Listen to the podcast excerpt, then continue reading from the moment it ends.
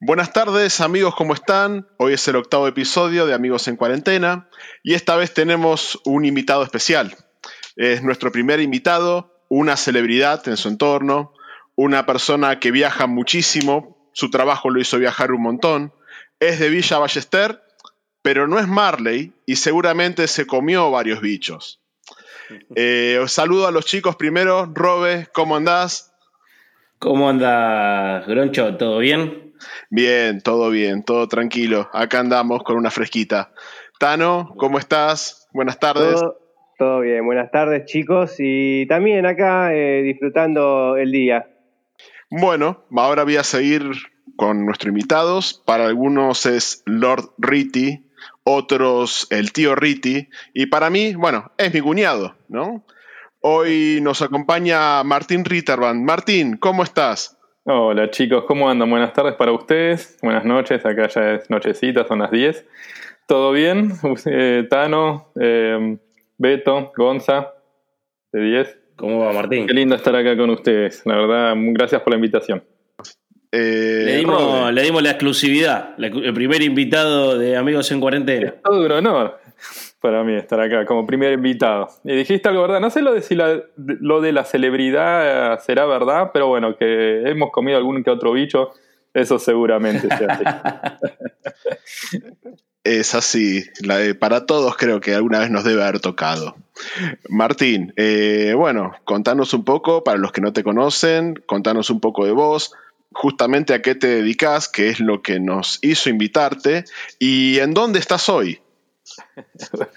bueno, a ver, eh, mi nombre, bueno, Martín, para los que no me conocen, cuñado de Gonza, amigo de los chicos. Eh, uf, ¿dónde estoy? Bueno, hoy en día, hoy, hoy por hoy estoy acá en Alemania, viviendo en Heidelberg, una ciudad al sur de Frankfurt. ¿Y quién soy? Yo soy un químico que salió de Villa Ballester, del Helter, siempre me gustó la química, ¿no? Y, bueno, el mundo me llevó a, trabajar en una casa de sabores. Hoy por hoy soy sabor, saborista, me recibí como, bueno, primero como licenciado en química y después terminé mi profesión formalizándome como, como saborista, que en realidad es, a ver, es una, no sé qué vendría a ser una especialización quizás, pero no se puede. Hay solamente un colegio en Francia o unas, unas universidades en Francia que enseñan esta carrera. No es común, eh, lo que sí se, da la oportunidad en las mismas casas de sabores, ¿no? en las empresas de sabores, a veces eligen gente para, entrenarlos como saboristas. Y bueno, me tocó a mí.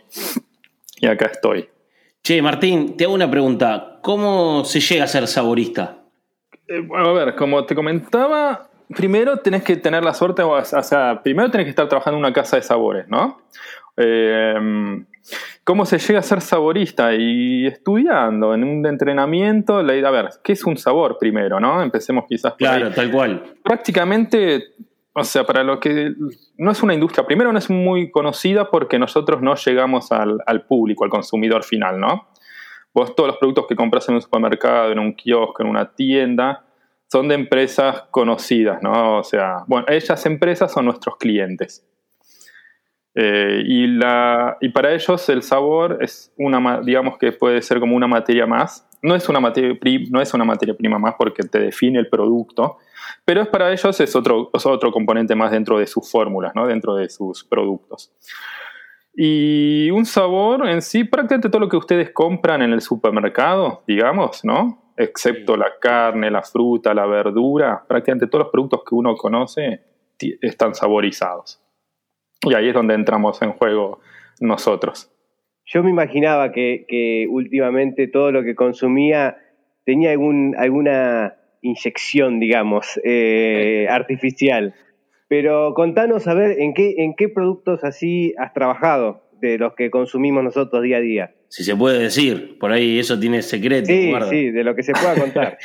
Primero voy a, ver, hay un comentario que dijiste de artificial y en parte es verdad y en parte es no. O sea, eh, sí, es verdad, hay componentes, pero que, hay sabores que contienen componentes artificiales, ¿no? Muchos son sintéticos, pero muchos también son naturales, ¿no? Nosotros trabajamos mucho con aceites esenciales, con extractos, con proteínas, con un montón de componentes naturales y sí hay muchos que son sintéticos. ¿Y saben qué, por ejemplo, cuál es la diferencia entre sintético y artificial?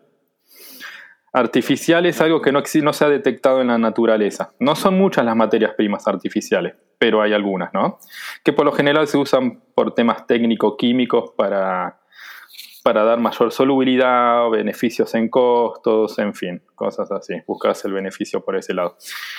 ¿Y cuál era la que, me habías preguntado más, eh, Tano? ¿Algún producto, algún producto que quizás eh, eh, que hayamos consumido nosotros? Sí, mira, a ver, por lo general no, está, no nos está permitido decir qué productos trabajamos. En la parte de fragancias eso sí se puede, ¿no? Pero sabores no. Lo que sí, hay, hay, trabajé para todo el Cono Sur estando en Argentina y seguramente han probado mis productos. Uno, a ver, no sé si con, no puedo decir cuál, pero dentro de la línea de Terma, he trabajado uno muy conocido y ese prácticamente fue un desarrollo mío. Así que ahí dejé un, caballito de batalla por sus pagos. uno entre varios más, espero. Bueno, después hacemos, hacemos a ver, quién, a ver quién le pega, ¿no? A ver qué producto. sí, se elijan el que menos les guste y seguramente sea ese, pero. nada, no, no te tiré. Así que bueno, Martín. Bueno, a ver, yo quiero saber y que nos cuentes a todos cómo es que esta profesión te llevó a irte a uno de los lugares que a mi mente eran completamente inhóspitos y casi desconocidos. Hace cuatro años vos emprendiste una aventura. Eh, bueno, quisiera que nos cuentes un poquito de esa aventura. Dale, Gonzalo, cómo no. Eh, a ver, yo trabajé muchos años en una de las grandes casas de sabores, ¿no? Eh, que está en Munro, es una empresa suiza. 17 años. Yo desde que egresé en el colegio trabajé un año en farmacia, en una industria farmacéutica, y enseguida me pasé para esta empresa, en la cual estuve 17 años. Ya en los últimos años, una vez que me había formado como saborista y todo, yo siempre tuve las ganas de, de tener una experiencia en otro país, pero lo que nunca me imaginé a dónde me iba a llevar esa experiencia. Obviamente por nuestras tradiciones, ¿no? nuestra cultura, nuestras familias, yo me esperaba más terminar en un lugar como Europa, ya que, bueno, eh, la mayoría de nosotros somos descendientes de italianos, de alemanes, ¿no? de españoles. Eh, yo por mi descendencia alemana siempre me imaginé terminando en Alemania o en, Estados Unidos, en algún país de Latinoamérica. Pero bueno, se dio la oportunidad en Indonesia. Eh, yo lo venía barajando dentro de, de la empresa y a veces los tiempos de las empresas no son, nuestros tiempos, ¿no? Son distintos. Y bueno, se dilató, se, dilató hasta que se dieron las circunstancias perfectas. Justo un amigo que había trabajado conmigo, en esa empresa me llama. Él se había ya ido hace un par de años atrás a otra empresa, ¿no? A una de las competencias, digamos, y siempre me llamaba para, para ofrecerme propuestas. Y por una cosa u otra no, siempre le decía que no, pero justo en esa oportunidad dije, bueno, a ver, dale, ¿por qué no? Y bueno, y, investigué. Y, fuiste por ahí Indonesia. Y terminé en Indonesia, sí, sí. Le avanzamos después con entrevistas, ¿no? Me invitaron a, a ir para allá y, y bueno, después hicimos y, la Martín, te hago una pregunta. ¿Cuánto tiempo estuviste en Indonesia? Y bueno, y ahí te preguntamos cómo fue la vida, ¿no? Como cuando desembarcaste por primera vez en Indonesia, la cultura, la comida, bueno, y todo eso que muy distinto, me imagino, a nosotros. Yo terminé, este, me fui en 2016, después de, bueno, de las entrevistas, me invitaron para allá, fui una semana, bueno, cuatro días, ¿no? Un viaje relámpago, eh, a conocer la ciudad y a que ellos me conozcan personalmente. ¿Tan relámpago, Martín? ¿Cuánto tiempo te llevó ese viaje? A ver, el viaje no es relámpago, el viaje es muy tedioso, ¿no? Son casi dos días de viaje hasta llegar a Indonesia y es terrible, es terrible. Eh, es muy cansador, ¿no? Ya de por sí el viaje es cansador, son casi, yo calculé y depende con los transits y, y las esperas en aeropuerto y todo, son casi 40 horas, chicos, más o menos de viaje. Y llegaste, tenés que fumar las 40 horas de viaje y después el jet lag, porque estamos hablando de un país que está literalmente del otro lado del mundo. Si vos lo comparás, no sé en qué. En qué eh, como se dicen, no los paralelos, sino los. Eh, claro. Eh, son, tenés 11 horas o 10 horas, depende del año, de diferencia de uso horario, o sea, está literalmente del otro lado. Entonces el jet lag es muy cansador. Quería preguntarte, bueno, Robert más o menos lo hizo, pero para seguir con esto, ¿qué, cosas te impactaron más de, la cultura los primeros meses que estuviste ahí? ¿Cuánto tiempo estuviste eh, primero? En, total. Estuve en total tres años, justo casi tres años. Y todo te impacta. Es realmente otro mundo, Tano. O sea, primero, primero eh, Indonesia, para los que no lo conocen, es un archipiélago. Eh, son casi 17.000 islas, ¿no? Sumatra, Java, Borneo, son Bali, las más conocidas. Pero en total son casi 17.000 islas, ¿no? Es uno de los mayores archipiélagos del mundo. Y es la población musulmana más grande del mundo. Son casi 250, 260 millones de personas que viven en Indonesia, ¿no? De las cuales el 90%, la cultura, la religión, 90% es musulmán.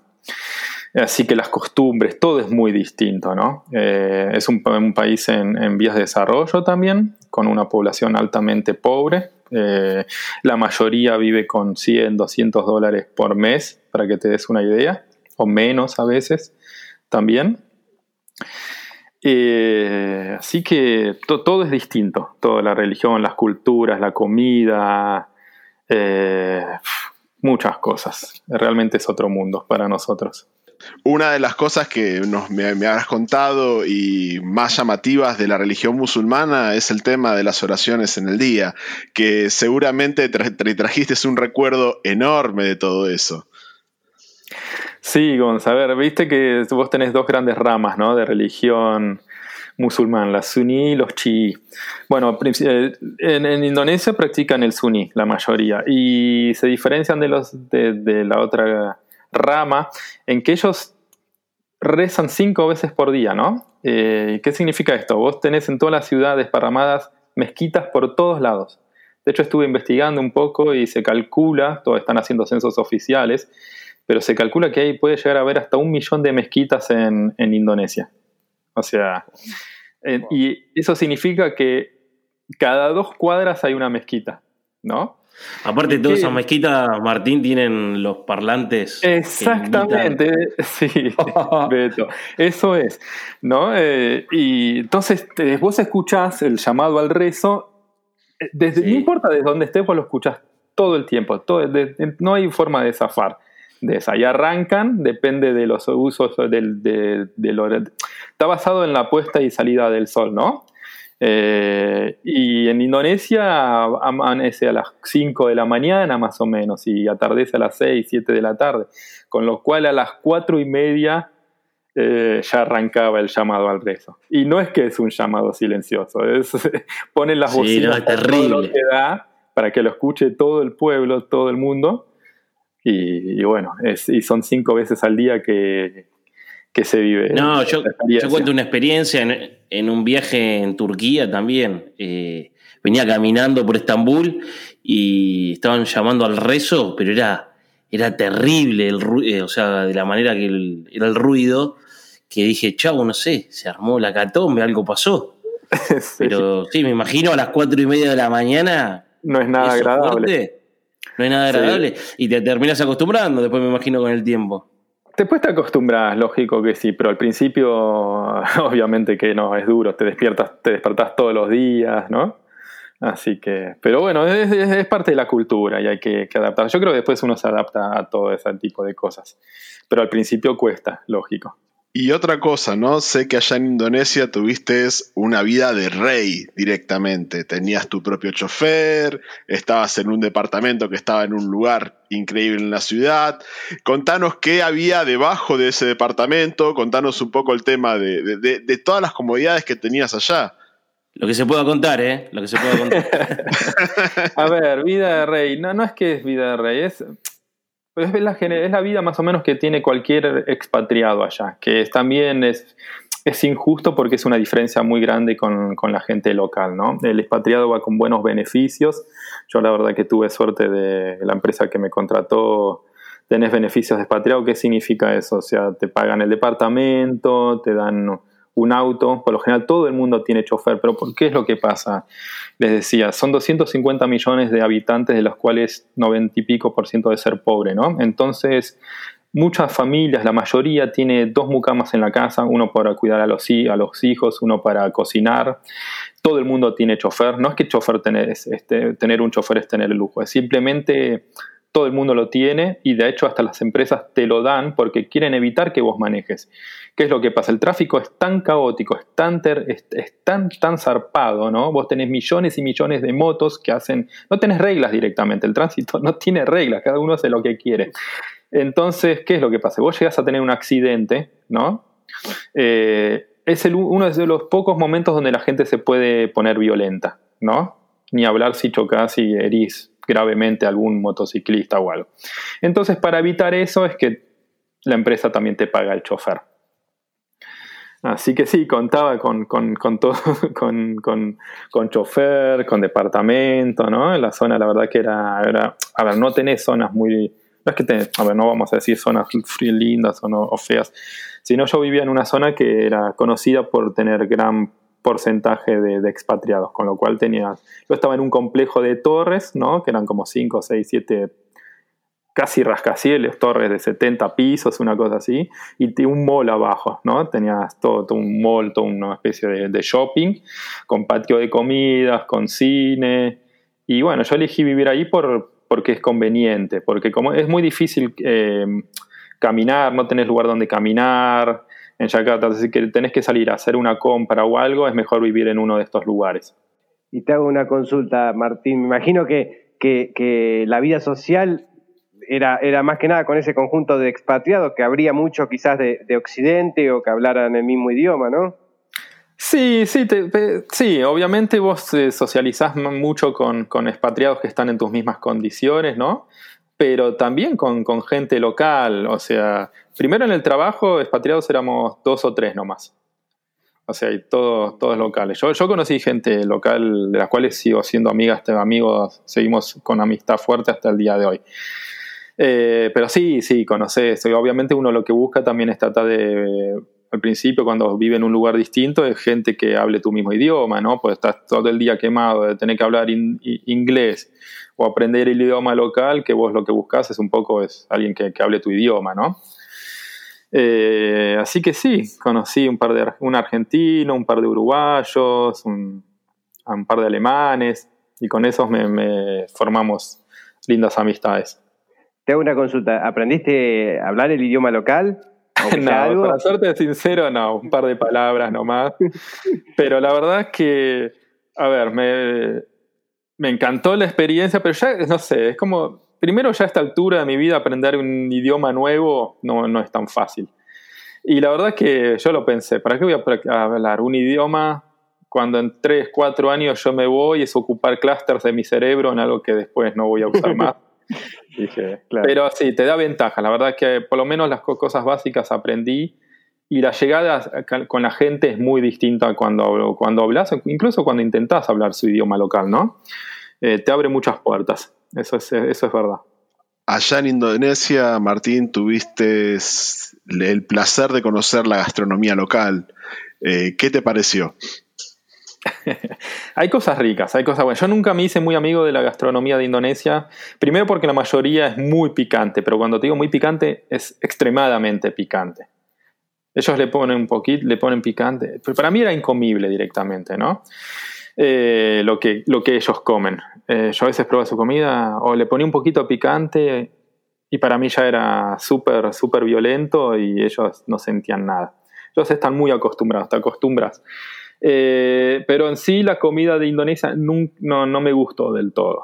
Había un par de platos que sí, pero hay mucha, mucha cosa que tenía mucho, pasta de maní, unos, unos caldos, mucho, mucha cosa hervida y mucha fritura, súper mucha, mucha fritura. Ellos fríen todo en aceite de, de palmas, que encima es justo uno de los eh, más ordinarios, por decirlo, es uno de los, bueno, de los que te atacan el hígado más fácil, ¿no? Y, y bueno, yo ahí no puedo vivir ni en pedo. Vos, Robin, a palo. ¿Por qué? la fritura o qué? no, no me gusta nada de eso, ni lo picante. Les cuento una anécdota cortita. Eh, ayer comimos comida de la India. Acá en La Pampa vino un, un chico de 35 años viviendo, o sea, de, de, la India, que ahora, bueno, se vino a vivir acá con la familia y nos dio para probar toda la comida de allá. Ah, picante hasta la, hasta la médula. Y te digo la verdad, no, yo probé un poquito y me quedé, me quedé en el molde. Imagínate vivir allá y todos los días eso, yo me muero. sí, sí, sí, no, vos no la pasearías nada bien en Indonesia, Beto. Pero después, bueno, a ver, como te decía, tenía un mall que tenía un patio de comidas y tenía japonés, tailandés, vietnamita, tenía una churrasquería, o sea, tenías un montón de opciones. Yo cociné mucho viviendo en Indonesia, vas al supermercado, compras, tenés todos los productos que te puedas imaginar Así que no, no la pasé mal por el lado de la comida, porque tenés opciones. Hay muchas. Yakarta es, es una ciudad súper cosmopolita que tenés todo lo que, lo que quieras, lo, te, lo puedes encontrar. ¿Pero extrañabas el asado? El, asado lo extraña siempre. No hay nada, eso no hay nada que te lo reemplace. Ese es un. Sí, obvio que sí. Siempre, cada vez que volví a Argentina, lo primero que quería era que me atosiguen con, con achuras, con asado. Volver con el colesterol explotado. Totalmente. Y, allá en la dulce, tus hermanos te, mimaban bastante con eso, ¿eh? sí, la verdad que se portaron siempre. Con buenos asaditos, buenas mollejitas, reinoncitos. No, chinchulines, oh, qué rico, eso, eso, eso se extraña mucho. Porque de último un pedazo de asado, un pedazo de carne conseguís y la sé. Yo me había comprado una parrilla gas no, no es lo mismo, no me puteen porque, pero bueno, es lo que... no, sí, ya, hicieron el debate entre carne, entre carbón, leña, gas. Pero bueno, es lo que yo podía tener en un balcón, ¿no?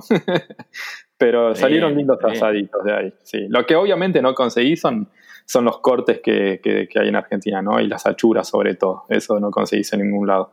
Y si conseguía, no sé si lo hubiese comprado tampoco en Indonesia. Tal cual, pues no sabés de dónde proviene esa chura. Totalmente, tal cual, exacto. Che, Martín, y viste como nosotros acá nos vamos a Mardel, nos hacemos una escapada hasta Entre Ríos. ¿Tus escapadas cuáles eran allá? y mis escapadas, a ver, yo eh, enganché un hobby lindo que era el de buceo, ¿no? Es el paraíso del buceo, Indonesia. Así que hice el curso, compré parte del equipamiento, así que me fui, muchas veces me iba a bucear, hay algún par de lugares, spots cerca de Yakarta y si no, bueno, tenés por toda Indonesia, en Bali, en Komodo, en muchas islas tenés lugares muy lindos.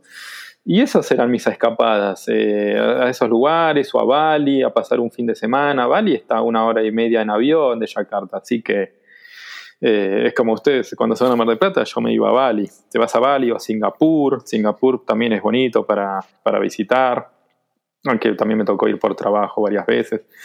Pero esas eran mis escapadas, porque en Yakarta no tenés mucho para hacer. Y, y si querés ir a algún lado, el tráfico es tan, tan terrible que ya el lugar más cercano es como decirte ustedes ir a Pilar, por ejemplo, una cosa así, que incluso es más cerca, me demandaba cuatro horas ponele, o más uh. incluso. Un viaje a Mar del Plata. Sí, pero estamos hablando de un lugar que estaba a 40 kilómetros de Yakarta, no a 400, así que y lo mm, mismo. No, no, terrible, terrible. Sí. Eh, Bogor se llama el lugar. Es muy lindo, ¿no? Ya es, es una ciudad, pero que, que, tenés más verde, tenés para hacer alguna que otra caminata, y eso está a 40 kilómetros de Yakarta y te, te podés llegar a tardar. Cuatro horas como poco. La joda ahí, ¿cómo era? O sea, vos te juntabas con con, uruguayos escuché todo, pero se podía, no sé, vamos a un bar a tomar una cerveza, a escuchar música o todo, todo carecía un quilombo. No, no, Yakarta, a ver, Yakarta es una, una, mega urbe y tiene mucha actividad nocturna. Tenés mucho boliche, mucho, tenés mucho de todo. No, no, es que en ese sentido es igual.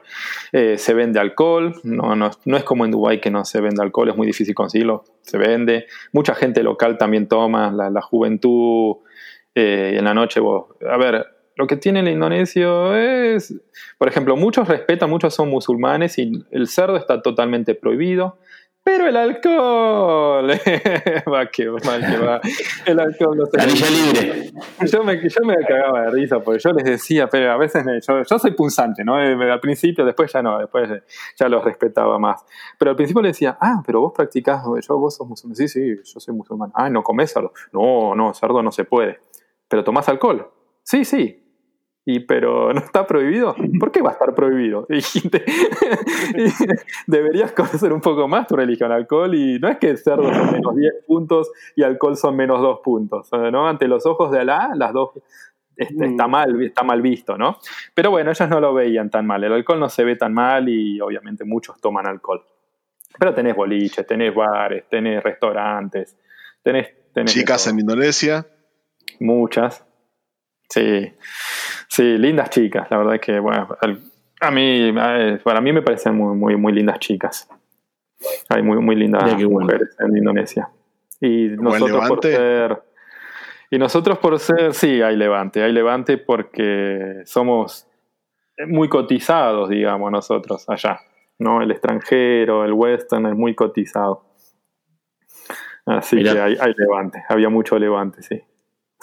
Qué groso, qué groso, che. Qué bueno. Va, levante, ¿no? Ni siquiera tenés que, que, hacer nada, prácticamente se te tiran encima. ¿Y ahora en Alemania? Y en Alemania está un poco más complicada la cosa. En Alemania está difícil. acá somos uno más, soy uno más del montón. Así que lo que tiene acá en Alemania es que tenés que hablar el idioma para, para poder socializar y que la y tener una llegada más a la gente tenés que hablar alemán. Eh, lo cual es difícil porque es uno de los idiomas más difíciles, pero bueno. Te dan charla, obviamente, vos podés charlar un ratito, pero, pero si querés realmente forjar amistades, forjar relaciones, eh, tenés que hablar alemán. Y eh, vos en Alemania em, te fuiste no hace mucho, ¿no? Que empezaste a trabajar en Alemania. Eh, yo vine a Alemania, no, en septiembre del año pasado, en agosto me vine para acá. Claro. Sí. ¿Y la llevas, eh, como por lo que decías del idioma, eh, ya lo, empezaste a hablar o todavía te manejas con el inglés? ¿Cómo, cómo la llevas? Ambas cosas, o sea, yo aprendí idioma en el colegio, pero obviamente nunca lo, es que lo hablé perfecto y después de, yo egresé en el 97, no en el 90 perdón, en el 99. Y no lo usé más el idioma, así que obviamente en 20 años te lo, te lo olvidás, la gran mayoría de lo que habías aprendido. Obviamente está ahí, yo sé que está ahí y de a poquito vamos hablando mejor, pero en el trabajo, como mi departamento somos prácticamente todos extranjeros, somos el equipo más multinacional de, de la empresa. Tengo dos compañeros, una chica francesa, un chico francés. Bueno, había un chino que ahora lamentablemente se fue, nuestra jefa australiana, yo argentino y los únicos dos alemanes son los dos asistentes en el equipo de creaciones. Después todo el resto, toda aplicación, el resto de la empresa, la mayoría son alemanes. Pero justo nuestro equipo es, es, es multinacional, con lo cual hablamos mucho inglés, la mayoría es inglés. Así que bueno, en algún momento vamos a llamarte para hablar directamente de, tu vida en Alemania, pero contanos un poquitito cómo fue que recaíste ahí, eh, tus impresiones de la ciudad donde estás viviendo y bueno, y bueno, ¿qué va a ser? Ahora ya sos un gringo más y se te complica un poco más con las chicas. Eh, llegué, también, la propuesta me llegó por LinkedIn el año principios del año pasado, ¿no? Justo se estaban cumpliendo tres años en, en, Indonesia, en mi contrato, que era un contrato de tres años, y, y no, las negociaciones no estaban yendo por buen puerto, así que cuando un headcounter me contactó por LinkedIn, eh, y le, le, bueno, en esa altura yo estaba interesado en escuchar otras propuestas, ¿no? Eh, y me dice para Alemania. Cuando me dijo obviamente Alemania, ahí abrí los ojitos y, le dije, bueno, dale, ¿por qué no? Vamos. Sí, me interesa y bueno, y ahí empezamos a, a, hablar. ¿Y te generó, Martín, un dolor de cabeza la mudanza? Porque ya estabas bastante tiempo en Indonesia y decir, uh, de nuevo eh, armar las valijas o lo poco que comprando ahí. Eh, yo en Indonesia estaba en un departamento que estaba amoblado, pero obviamente tenía, tenía algunas chucherías y algunas cosas que había juntado en tres años. Em, sí, toda mudanza y todo cambio obviamente representa un estrés, ¿no? Obviamente el estrés más fuerte para mí fue cuando yo me voy a Indonesia, ¿no? Esa era una decisión que iba a cambiar mi vida, ¿no? Yo estaba dejando un trabajo de 17 años, una solidez laboral, la familia, todo, entonces ahí esa decisión fue la más difícil que yo había tomado hasta ese momento, quizás la más difícil que he tomado en mi vida y que vaya a tomar.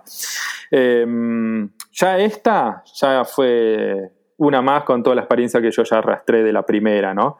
Y, lo, y, yo, a ver, este, lo que tenía de ventaja es que las empresas, eh, como no hay muchos saboristas en el mundo, ¿no? O sea, somos, tuve la suerte de, de, terminar esta profesión y, y las empresas necesitan, con lo cual ellos prácticamente las dos veces se encargaban de todo. Me ponían gente que me ayudaba a buscar departamento, que se encargaba de la mudanza, que me ayudaba con los documentos, con las visas. Yo prácticamente nunca tuve que hacer nada, ¿me entendés? Entonces eso era una ventaja grandísima que me facilitó mucho. Pero obviamente todo mudanza lleva un estrés, lleva un desgaste eh, físico y psicológico.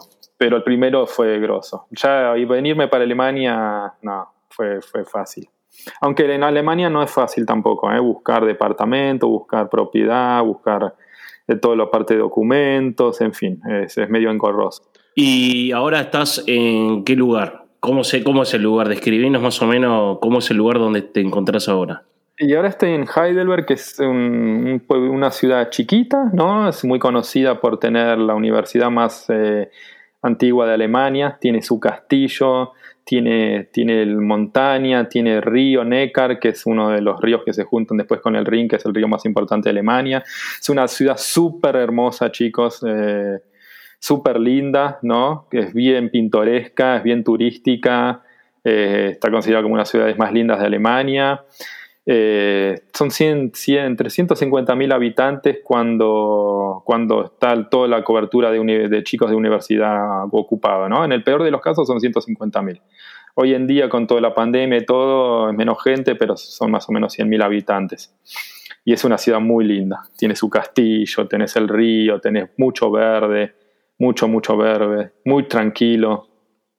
Así que es divino la ciudad. Y si no fuera por esta pandemia, hubiera disfrutado unos días ahí con vos en Heidelberg y recorrer un poquito. Pero bueno, no va a faltar oportunidad y realmente es muchísimo más fácil que viajar como 40, 40 y pico de horas hasta Indonesia. Esa es la realidad. Sí, sí, yo ya me, yo se los, les perdoné que no me hayan venido a visitar a Indonesia porque la verdad que era un viaje muy largo y con las nenas se complicaba mucho.